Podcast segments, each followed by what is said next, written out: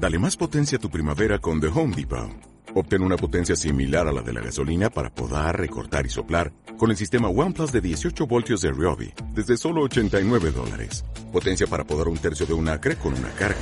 Potencia para recortar el césped que dura hasta dos horas. Y fuerza de soplado de 110 millas por hora. Todo con una batería intercambiable. Llévate el sistema inalámbrico OnePlus de 18 voltios de Ryobi. Solo en The Home Depot. Haces más. Logras más.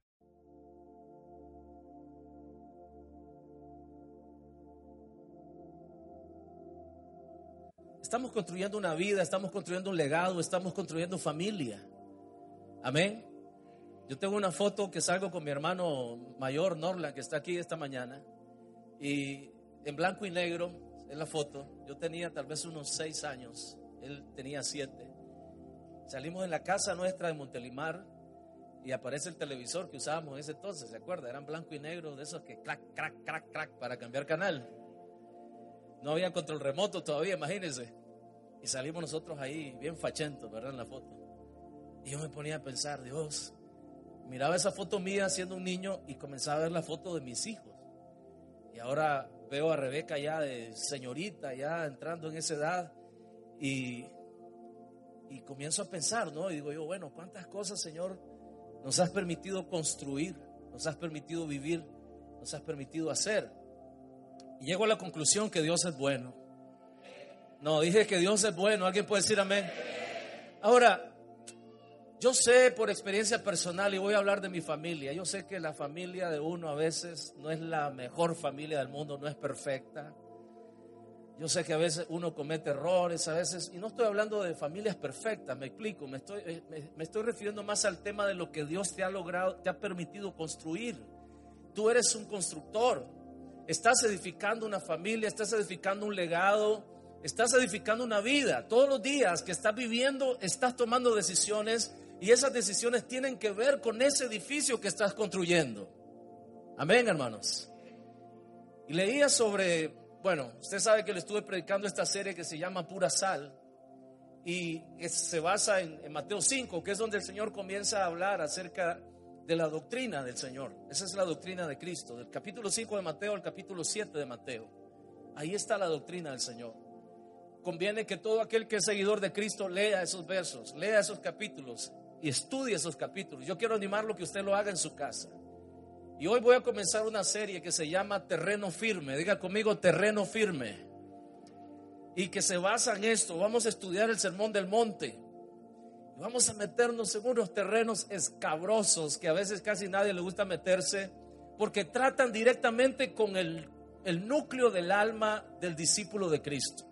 Jesús entró con los spikes de frente. Jesús entró con los tacos de frente en cada una de las cosas que habló en el Sermón del Monte. Hasta el punto que cuando Jesús termina su sermón en el capítulo 7, en el verso 29, no sé si me lo pueden poner ahí, Mateo 7, verso 29, vamos ahí. Dice la palabra que la gente, en el verso 28, pongan muchachos por favor, verso 28, Jesús termina el, el sermón y Mateo recoge esto diciendo, y cuando terminó Jesús estas palabras, la gente se admiraba de su doctrina. Y en el siguiente versículo dice, porque enseñaba como quien tiene autoridad y no como los escribas o no como los fariseos. Lo que el Señor enseñó dejó a la gente aturdida. Dice la versión amplificada de la Biblia en inglés, dice, quedaron aturdidos, abrumados de todo lo que Jesús les había enseñado conmovidos, dice, de todo lo que el Señor les había enseñado, pero no solo porque les había enseñado, sino porque les había mostrado lo que les había enseñado, a diferencia de los escribas, dice. Ahora, le estoy diciendo toda esta introducción para llevarte al punto donde quiero comenzar esta serie, que se llama Terreno Firme. El fundamento es muy importante, pero más importante es el terreno donde usted va a construir. Amén. Para construir un edificio que soporte, un edificio que resista, que sea grande, que sea alto, que sea firme y fuerte, usted necesita un buen fundamento, pero además del fundamento usted necesita un terreno firme. Diga conmigo, terreno firme. Ahora yo te dije, todos estamos construyendo. La pregunta es, ¿qué terreno? ¿Cómo está el terreno en el que tú estás construyendo? La segunda pregunta es, ¿cuál es el fundamento que estás echando? Si alguien quiere construir un edificio grande y fuerte, necesita un buen terreno, un terreno firme, pero además del terreno firme, necesita un buen fundamento. El fundamento tiene la característica de que si usted quiere un buen edificio grande y fuerte, usted va a necesitar invertir mucho dinero y mucho tiempo y mucha obra en echar un fundamento fuerte. Ahora el asunto con el fundamento es que el fundamento no se ve. Y cuando se trata de un proyecto, que uno está llevando adelante, uno quiere ir rápido. Uno quiere ver ya las cosas levantadas, listas. Pero para construir un edificio grande y fuerte, hermoso, usted necesita invertir tiempo en el, en el fundamento. El problema con el fundamento es que no se ve. Y a veces invertimos tiempo en el fundamento y le metemos semanas y trabajo y mucho dinero, mucho hierro, mucho cemento, mucho grava, mucha arena y vamos trabajando y vamos covando más hondo para llegar al terreno firme y vamos poniendo esto y vamos y al final la gente viene y mira y solo ve una zanja, dice, no han avanzado nada. Aquí no se está haciendo nada. La gente sabia sabe que la parte más importante de un edificio es el fundamento. No son los detalles. Vamos a poner una alfombra bien linda. Qué linda la alfombra. Linda, preciosa la alfombra. Traída desde la India, traída desde esos lugares. Tejida a mano puede ser la alfombra, pero si ese edificio tiene un mal fundamento, en el primer terremoto esa alfombra se rompe, se destruye, y se cae el edificio y se acabó la alfombra. Amén, hermanos. El problema con nosotros es que siempre estamos poniendo atención en los detalles y no en las cosas importantes de la vida. La pregunta esta mañana es, ¿en qué terreno estás construyendo tu vida y cuál es el fundamento que estás echándole? Amén. Ahora, Jesús estaba enseñando a los discípulos, el primer mensaje que les da es el Sermón del Monte, porque Él quiere asegurarse de echar el fundamento correcto para que el carácter de los discípulos que iban a seguirle a él fuera un carácter correcto. ¿Me estoy explicando, iglesia? Y Jesús se toma, yo no sé cuánto tardó en predicar ese mensaje porque es larguísimo. Comienza con la buena, la bienaventuranza. Después le dice, ustedes tienen que ser sal de la tierra. Luego le dice, ustedes son la luz del mundo. Y después comienza a hablar de la ira. Y trata con la ira y trata con el carácter y se mete más adentro y habla del adulterio. Oíste que fue dicho, el hombre que se mete con una mujer comete adulterio, pero yo os digo que con solo que la vea y la desea en su corazón ya adulteró.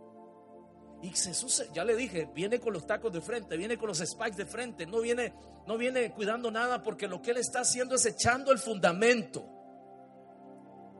Me estoy explicando, hermanos. Y para echar el fundamento hay que cavar hondo en el corazón del hombre. Y hay que sacar todo ese montón de cosas que no sirven del corazón para echar el fundamento correcto, porque si no el edificio se viene para abajo. En la primer prueba, en la primera tribulación, tiembla todo y sale corriendo y deja las cosas tiradas. Se corre con el ruido de los caites.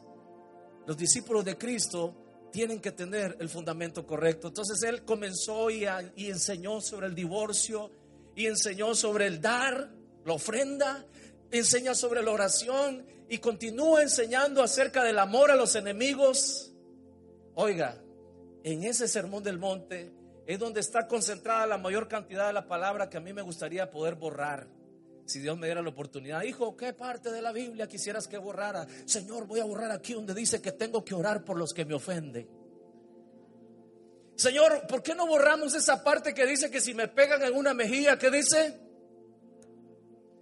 Ya le he dicho eso, ¿verdad? Que no pruebe eso conmigo porque no sé cómo va a ser el resultado. Pero yo sé que eso no le gusta a nadie. Amén, hermanos. Jesús está echando el fundamento, ya lo vamos a ver en las siguientes enseñanzas de esta serie. No se lo pierda, no se lo pierda, porque yo creo que vamos a ser edificados. Amén. Y después que enseña todas estas cosas, Jesús termina el sermón diciendo lo siguiente. Ahí Mateo 7, en el verso 23. Vaya conmigo ahí. Mateo 7, 23. 24, perdón. Cualquiera pues que me oye estas palabras y las hace, le compararé a un hombre prudente que edificó su casa sobre la roca. ¿Cuáles palabras son las que Jesús está refiriendo? Al sermón del monte, por supuesto, porque Él está terminando el sermón y lo termina con esta última parábola. Dice, Señor, todo lo que les he enseñado el día de hoy, todo lo que han aprendido sobre la ira, sobre el dar, sobre el, amor a los enemigos, sobre el divorcio, lo que les enseñé en las bienaventuranzas, lo que les enseñé de la sal, de la luz, del mundo, todas estas palabras, cualquiera que hace todas estas palabras, lo compararé a un hombre sabio, prudente, que edificó su casa sobre la roca. Diga conmigo terreno firme. Una vez más, diga conmigo terreno firme. Ahora, lo primero que quiero enseñarte, porque esto fue lo primero que el Señor me habló cuando estaba leyendo este pasaje, es lo siguiente. Jesús termina el sermón del monte después de haber hablado tantas verdades tan poderosas, con una enseñanza como todas las que él enseñaba, sencillas pero, pero contundente. Y lo primero que el Señor me hablaba, me, me ayudaba a entender en esa última parábola es esto. Jesús le enseña a los discípulos y a todo el que quiera oír, como esta mañana, el Señor está enseñando a todos los que quieran oír lo que Él quiere hablar. Está enseñando lo siguiente, una verdad para todo, para todos y para todo momento. Eso es lo primero. Una verdad para todo, para todos y en todo momento. Jesús termina enseñando una verdad para todo, para todos y en todo momento. Diga conmigo, para todo, para todos y en todo momento. Una vez más, para todo, para todos y en todo momento. Para todo problema en la vida que usted tenga. Para todos los que estamos aquí, los que nos están viendo por redes sociales y para cualquier circunstancia que estés viviendo ahora mismo o que vayas a vivir en el futuro, incluso para toda circunstancia que hayas vivido en el pasado. Esta verdad es una verdad para todo, para todos y para todo momento. ¿Alguien puede decir amén? Y digo que es una verdad para todo, para todos y para todo momento, porque Jesús comienza la enseñanza diciendo, cualquiera, diga conmigo cualquiera, una vez más, diga cualquiera. Cualquiera. Ahora, ¿quién es cualquiera? Cualquiera, ¿verdad? Cualquiera es cualquiera. O sea, el Señor no está haciendo acepciones de personas. La Biblia dice claramente que Él no hace acepciones de personas. Así que esta verdad es para cualquiera. Diga conmigo cualquiera. Es para mí, es para ti, es para el que está a tu lado, el que está detrás, el que no vino, el que se quedó en su casa, es para, para el vecino, e incluso es para la suegra también. Porque el Señor en su inmenso amor no hace acepciones de personas y tiene capacidad de amar a todos por igual. Diga conmigo cualquiera. Una vez más, diga conmigo cualquiera. Cualquiera pues, dice el Señor, que me oye estas palabras. ¿Cuántos están oyendo esta mañana aquí? ¿O hay algún sordo? Tráigalo para orar por él. Cualquiera que me oye estas palabras y las hace, le compararé a un hombre prudente que edificó su casa sobre la roca. Diga conmigo, terreno firme. Continúa el Señor enseñando, pero yo quiero saltarme al verso 26. Lea conmigo el verso 26. Dice, pero cualquiera, diga conmigo cualquiera, una vez, está ese man, una vez más está ese man ahí, ¿verdad? En la enseñanza de Jesús. Él está hablando de un man. Ese man se llama cualquiera. Amén. ¿Será que cualquiera vino hoy? ¿O se quedó en su casa cualquiera? ¿Quién es cualquiera, hermano? Cualquiera. Yo soy cualquiera. Usted es cualquiera. Amén. Entonces la parábola es para... ¿Para quién es la parábola? Para cualquiera. Para el que la quiera oír es la parábola. Amén. ¿Será que vino cualquiera hoy? Claro, aquí estoy. Yo soy cualquiera, no un cualquiera, soy cualquiera. Quiero corregir porque más de alguno estaba pensando diabólicamente eso, ¿verdad? Pero cualquiera que me oye estas palabras y no las hace, le compararé con un hombre insensato que edificó su casa sobre la arena. Una verdad para todo, para todos y para todo momento. Jesús termina, resume el sermón del monte con una verdad sencilla pero poderosa, una verdad que trasciende razas, que trasciende culturas, que trasciende incluso de dónde vienes. Hay mucha gente que dice, y es que yo soy pobre porque mi familia fue pobre, mi mamá fue pobre, mi abuelo fue pobre, mi papá fue pobre, yo también soy pobre y ahora lo que está heredando es pobreza a los hijos. Y no tiene que ver con un asunto económico, sino más bien con un tema de actitud de mentalidad. Amén, hermanos. Porque la palabra dice que cualquiera, diga conmigo cualquiera. Y si es cualquiera, tiene que ver con cualquiera, sin importar su origen, sin importar lo pobre que pudiste haber sido, sin importar lo pecador que haya sido, seas ahora mismo. La palabra que el Señor está compartiendo en esta mañana es para cualquiera. Y cualquiera es cualquiera. Cualquiera que me oye estas palabras y las hace, le compararé con un hombre prudente. Pero también cualquiera que me oye no las hace, le compararé con un hombre insensato. Y aquí quiero pasar ya al segundo punto de este mensaje. El primer punto para los que anotan fue esta, una verdad para todo, para todos y para todo momento. Esta es una verdad para todo, para todos y para todo momento, sin importar cuál sea el problema que tienes ahora, sin importar quién eres y sin importar la circunstancia en la que te encuentres ahora, sea de bienestar o sea de adversidad, sin importar eso, cualquiera que me oye y hace estas palabras, dice, Señor, lo compararé a un hombre prudente.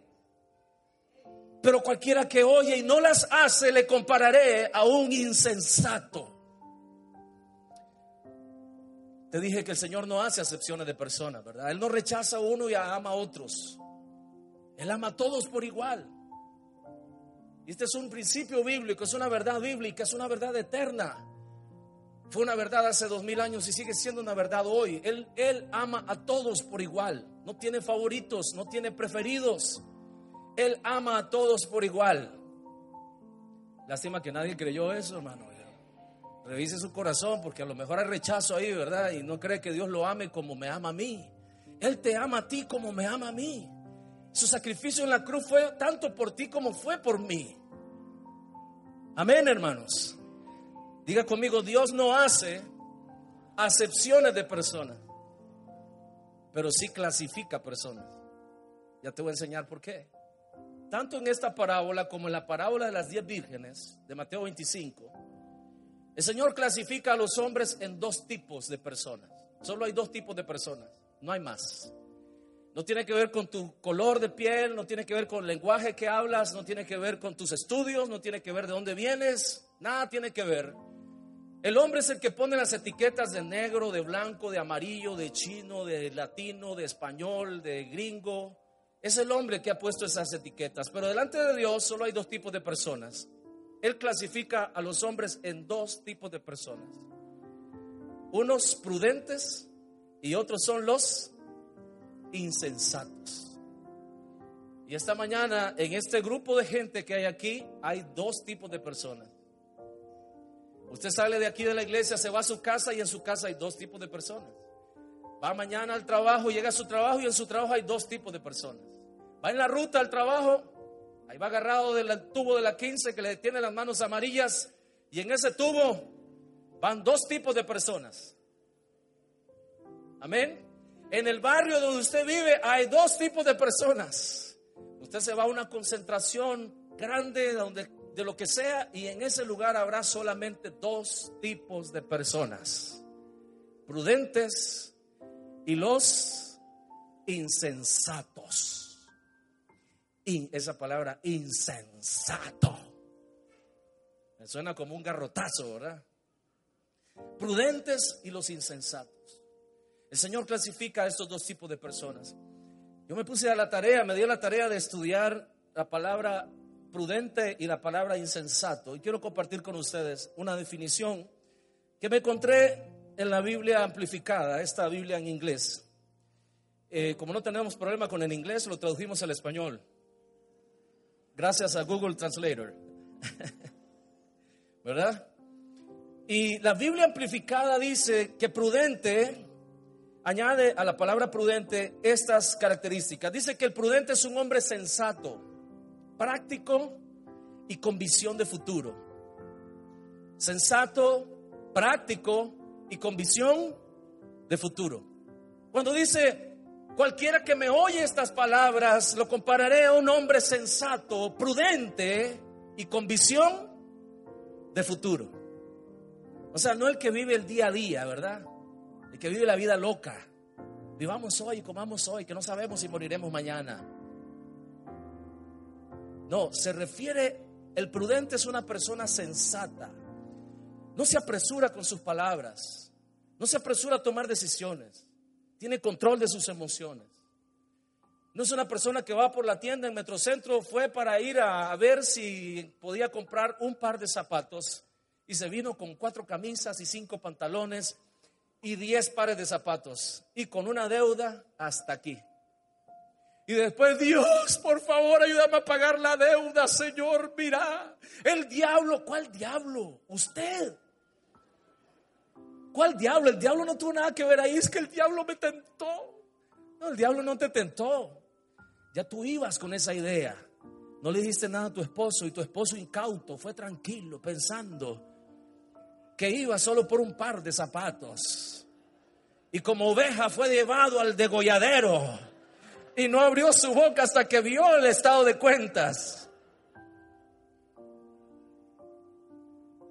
Prudente es un hombre, es una mujer que es sensato.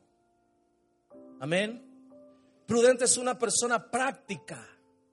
Prudente es una persona, es un hombre, una mujer con visión de futuro. ¿Qué podría ser un insensato? Si usted busca en la Real Academia Española de la Lengua, usted va a encontrar que insensato significa tonto. Hay otra traducción en otro diccionario que me encontré por ahí que dice que un insensato es un estúpido. Yo sé que esa palabra es fuerte, pero así dice la traducción del diccionario este que me encontré. Dice, insensato es estúpido, tonto, pero también encontré que el, insensato es una persona necia y es una persona eh, falto de inteligencia. Oiga bien, falto de inteligencia, obviemos esa otra palabra fuerte. No quiero que nadie salga ofendido, quiero que salgamos edificados esta mañana. Tonto, falto de inteligencia, ese es, en resumen, lo que es un insensato. Aquí hay dos tipos de personas esta mañana. Están los prudentes y están los insensatos. No lo digo yo.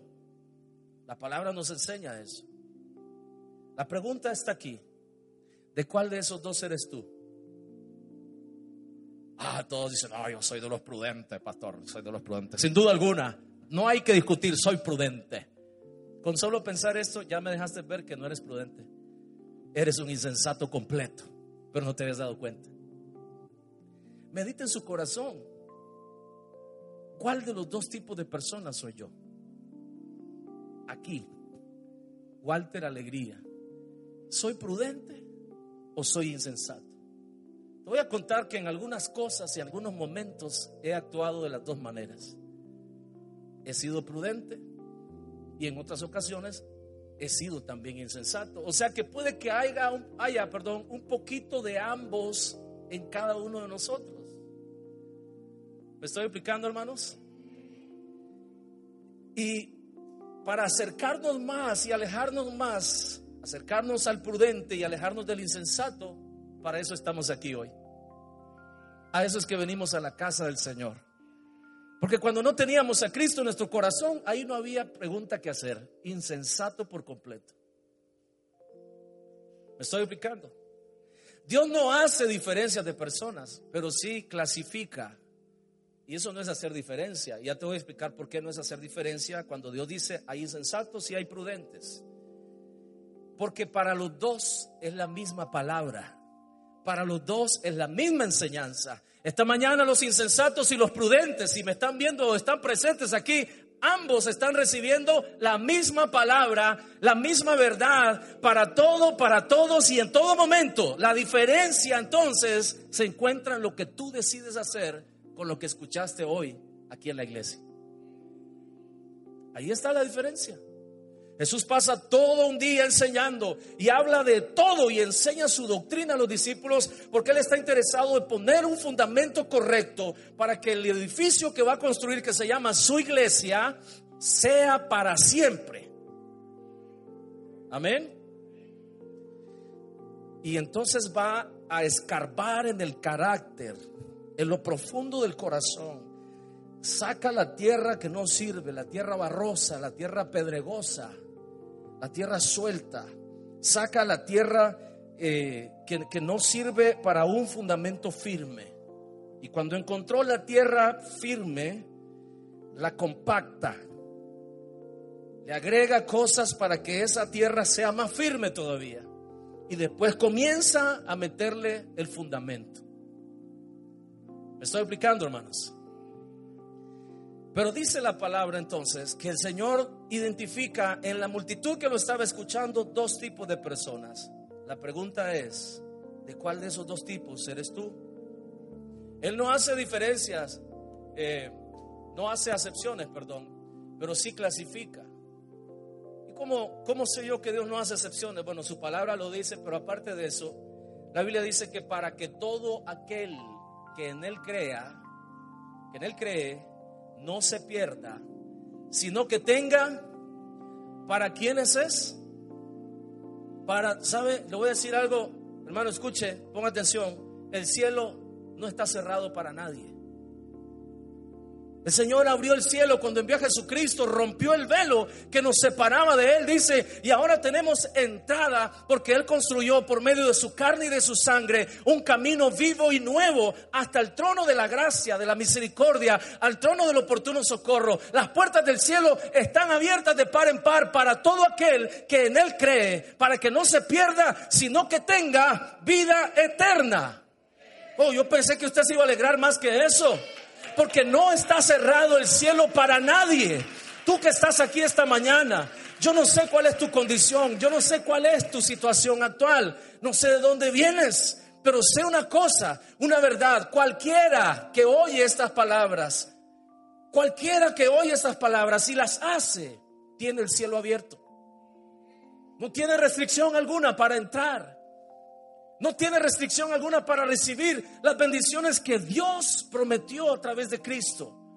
Pablo escribe diciendo que todas las promesas en Cristo para nosotros son sí y son amén. ¿Hay alguien que pueda decir un amén a eso? El cielo no está cerrado. Ay, aquí ando yo caminando bajo cielo cerrado. ¿Cuál cielo cerrado? El cielo está abierto. Somos nosotros los que no queremos entrar. Porque en vez de ser prudentes, con visión de futuro, nos volvemos insensatos en nuestras propias deducciones y maquinaciones. Voy a hacer, voy a ir, voy a hacer y voy acá y voy allá y voy allá y esto y lo otro sin contar con Dios. Sin poner atención a la palabra de Dios. Sin preguntar el consejo de Dios. Sale de nuestra boca lo primero que está en la mente. No tenemos control porque no hemos permitido que el Señor saque el terreno flojo y meta su, su barra, su coba y la pala hasta llegar al terreno firme. Porque venimos a la iglesia, escuchamos palabras como esta y en lugar de ser edificados nos ofendemos con el pastor. Me está tirando chifletas y eso lo dijo por mí. Eso es el diablo, hermano, que está poniendo en su corazón eso. Esta palabra esta mañana es para cualquiera. Dije que es para cualquiera. Incluso yo mismo. Es más, comenzando conmigo mismo. Esta palabra es para cualquiera. Porque el Señor no puso etiquetas. Dijo, cualquiera que oye y hace, tendrá victoria. Pero cualquiera que oye y no hace, lo que lo espera y lo que tiene cerca y asegurado es ruina. Amén, hermanos. Así que no se ponga bravo conmigo. Yo no tengo la culpa. Yo nada más estoy transmitiendo lo que él dijo. Y él dijo que esta palabra es para cualquiera. Dije que esta palabra es para cualquiera. Lo tercero que quiero enseñarte esta mañana es que el Señor nos entrega en esa última parábola sencilla pero poderosa, nos entrega una verdad con diferentes resultados. Es una misma verdad, pero con un resultado distinto. ¿Ok? ¿Cuál es la verdad? Cualquiera que oye estas palabras y las hace, será prudente. Pero cualquiera que oye y no lo hace, será un insensato, un tonto, un necio. Proverbios 22, verso 3, vaya conmigo ahí, describe claramente cómo es el necio, cómo es el insensato. Proverbios 22, verso 3 dice de la siguiente manera, el avisado ve el mal y se esconde, mas los simples, mas los simples pasan y reciben el daño. El avisado ve el mal y se esconde, mas los simples, los simples pasan. ¿Y qué pasa con ellos? Reciben el daño. ¿Dónde ve usted al prudente ahí? El hombre prudente es el que tiene visión de futuro, el que es sensato, el que es práctico. ¿Ok? Y aquí dice el avisado. Dice el dicho común por allá afuera, en guerra avisada, dice, ¿cómo dice? No muere, ¿Por qué no muere soldado en guerra avisada? Ah, porque toman sus medidas. Pues esta mañana yo te estoy avisando. Te estoy avisando que si tú vienes a Oasis por 40 años y escuchas toda la palabra que se predica aquí, pero nunca haces nada con eso, la ruina está cerca. En guerra avisado no muere soldado. Vea qué hace con eso. Amén, hermanos. Oye, nadie dijo amén. ¿Fue por nervio o qué? Pero no, en serio. Yo te estoy avisando esta mañana de parte de Dios que si tú sigues insistiendo en oír palabra, pero no dejar que esa palabra te transforme, escucha, escucha la advertencia del Señor. No lo digo yo, lo dice Él.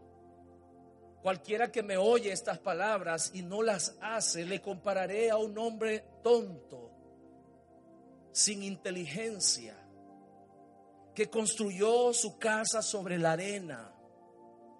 Y vinieron ríos, y vino lluvia, y vinieron ríos, y vientos, y pegaron con ímpetu contra aquella casa. Y dice, y fue grande su ruina. Si usted insiste en menospreciar la advertencia que Dios le manda como muestra de su misericordia e insiste en mantenerse en su posición, engañándose a usted mismo, creyendo que el pecado que usted está cometiendo no es tan grande o creyendo que puede seguir ocultándolo. Créame, con todo el corazón se lo tengo que decir hoy, aunque yo quisiera poder cambiar el resultado, esta es una misma verdad con dos resultados y solamente dos. Victoria sobre toda prueba y circunstancia o la ruina total. Tú decides. Tú decides. Se pusieron todos bravos o se pusieron tristes o les entró miedo. Una de tres. Pero esta es la verdad de la palabra del Señor y yo no la puedo cambiar. Usted decide qué hacer con esto que está oyendo. Y quiero decirte una cosa hoy, el Señor dijo, tengan cuidado, pongan atención a lo que oyen. Porque como oyen o la manera en cómo ponen atención, les será añadido. El avisado ve el mal y se esconde. Pero el simple, el simple pasa, dice. ¿Y qué le pasa al simple? Recibe el daño la ruina está asegurada. Si usted sigue insistiendo en sus argumentos, contrarios a lo que la palabra del Señor enseña, amado hermano, yo tengo que avisarte que la ruina viene en camino a tu casa. Y para que eso no te suceda, oye y pon por obra estas palabras. Oye y pon por obra estas palabras. La gente hoy vive diciendo, ¿por qué Dios permite el mal en la tierra? Si es Dios poderoso, ¿por qué no hace algo para exterminar el mal de la tierra? Y la razón de eso es que el Señor ya lo exterminó el mal de la tierra. Envió a Jesucristo, Él es la, la cura para todo pecado y para todo mal. Él es la solución. Pero entonces, ¿por qué no cambian las cosas de una vez? Porque es necesario que tú creas. Cuando tú crees y vas siendo transformado a la imagen de Cristo, dejas de pecar, dejas de robar, dejas de mentir, dejas de adulterar. Y por consecuencia, el que era un violador deja de violar y embarazar niñas. El que tenía atracción para los niños, era un pedófilo, deja de hacer esa cochinada, esa perversión. Se arrepiente y viene a Cristo y así es como Dios transforma el mundo. Porque lo hace a través de ti. Por eso dijo el Señor, ustedes son la sal de la tierra. Ustedes son la luz del mundo. Todo aquel que viene a la luz recibe su luz y se convierte en luz. Y a donde quiera que va, alumbra con la luz de Cristo. Y si antes era un borracho, ahora ya no toma. Si antes era un ladrón, ya no roba. Si antes era un adúltero, ahora es un hombre fiel a su esposa. Y así es como Dios va transformando. Pero ¿qué dice la palabra? Juan capítulo 3, verso 17, acompáñame ahí, después de la declaración maravillosa que Jesús hace. Porque de tal manera amó Dios al mundo que envió a su Hijo unigénito para que todo aquel que en él cree no se pierda, sino que tenga vida eterna. Siguiente versículo, eh, Mateo, eh, Juan 3, 17. Juan 3, 17. Porque no envió Dios a su Hijo a condenar al mundo, sino para que el mundo sea, ¿qué, qué dice ahí? ¿Sea qué? Salvo, o sea, sea transformado. El mundo está perdido. La solución es Cristo. Cristo vino a la tierra para que el mundo sea, para que todos sean salvos. Entonces, ¿cuál es el problema? El problema está en el 18. Lea conmigo. El que en él cree no es condenado. Pero el que no cree ya ha sido condenado porque no ha creído en el nombre unigénito del Hijo de Dios. Cristo vino al mundo, pero el mundo decide negar a Cristo. Hoy viniste a la iglesia. Dios puso en mi corazón compartirte este, esta palabra. Quizás no es una palabra que te va a levantar el ánimo, vas a salir de aquí diciendo, sí, yo voy a conquistar el mundo. Pinky, vamos a conquistar el mundo. ¿Qué vamos a hacer? A conquistar el mundo. Quizás no vas a salir con ese espíritu. a mí no me importa que salgas con ese espíritu con tal que salgas arrepentido. Porque el arrepentimiento es el que abre los cielos para ti. ¿Alguien puede decir un amén mejor que eso? Dice, el que cree ya ha sido justificado.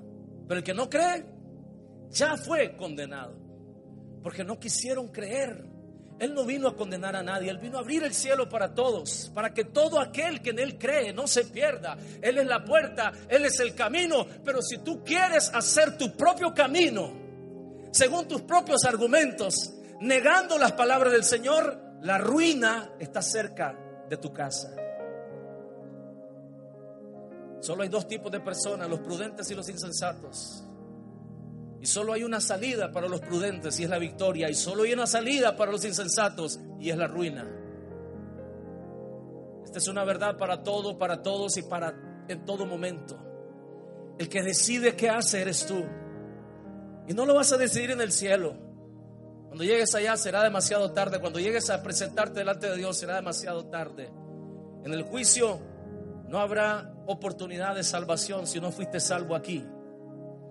Tampoco se vale que tus familiares oren por ti una, semana, todas las noches, para sacarte del infierno. No sirve.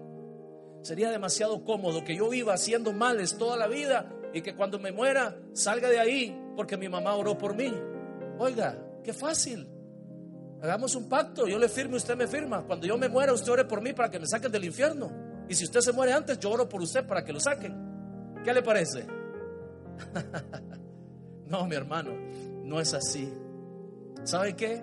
Es más sencillo que eso. Es solamente que esta mañana tú escuches y obedezcas. Escuches la voz de Dios y respondas a su llamado. Hey, la voz de Dios está diciendo esta mañana que si tú decides ser un insensato, la ruina está cerca. Pero escucha lo otro más alto. La voz de Dios dice que si tú decides ser prudente, la victoria está de tu lado. Alguien puede decir amén esta mañana. Hay alguien que reconozca esa palabra y la reciba en su corazón. Diga conmigo, gloria a Dios por eso.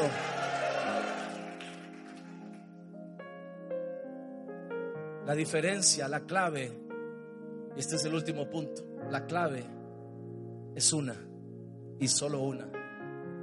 Se llama obediencia. Obediencia. Oiga, se puede saber la Biblia al revés y al derecho usted, pero si no obedece, usted no está en nada. Absolutamente en nada. ¿Me escuchó? Verso 19 de Juan 3.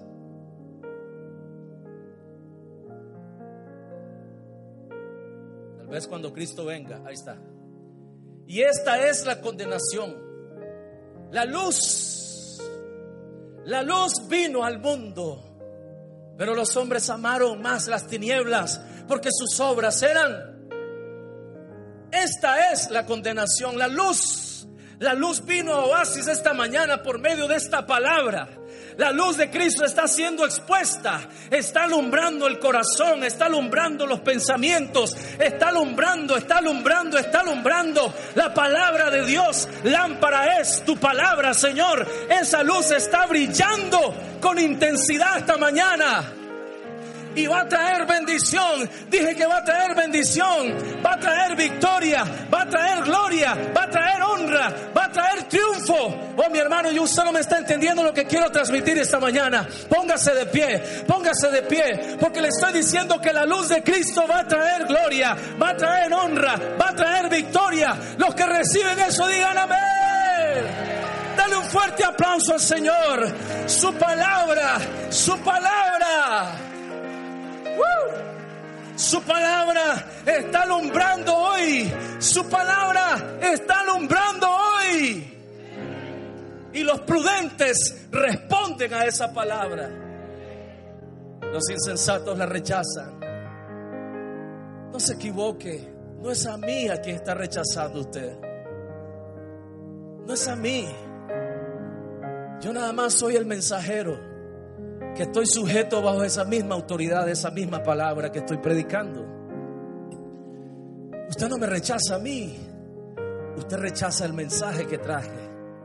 Si usted esta tarde, esta mañana, decide ser un insensato, el avisado ve el mal y toma medidas. Hoy yo te he avisado Hoy yo te he avisado que si tú continúas escondiéndote de Dios, según tu pensamiento, y continúas viviendo de la manera que a Dios no le agrada, con dureza en el corazón, con falto de inteligencia en la toma de decisiones, juntándote con relaciones que sabes que a Dios no le agradan, metiéndote en negocios que sabes que a Dios no le agradan yendo a lugares que sabes que no son del agrado de Dios, que no te edifican, permitiéndote ciertas libertades, guardando rencor, odio, ira,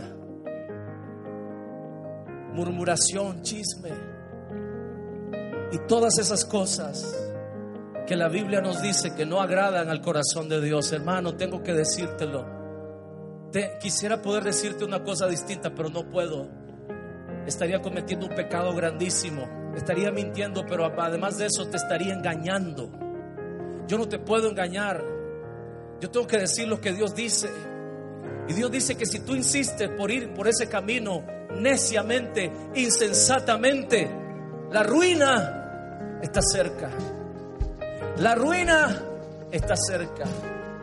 Pero si tú esta mañana escuchas la voz de Dios y obedeces, no hay tormenta, no hay río impetuoso, no hay diluvio que haga caer tu casa.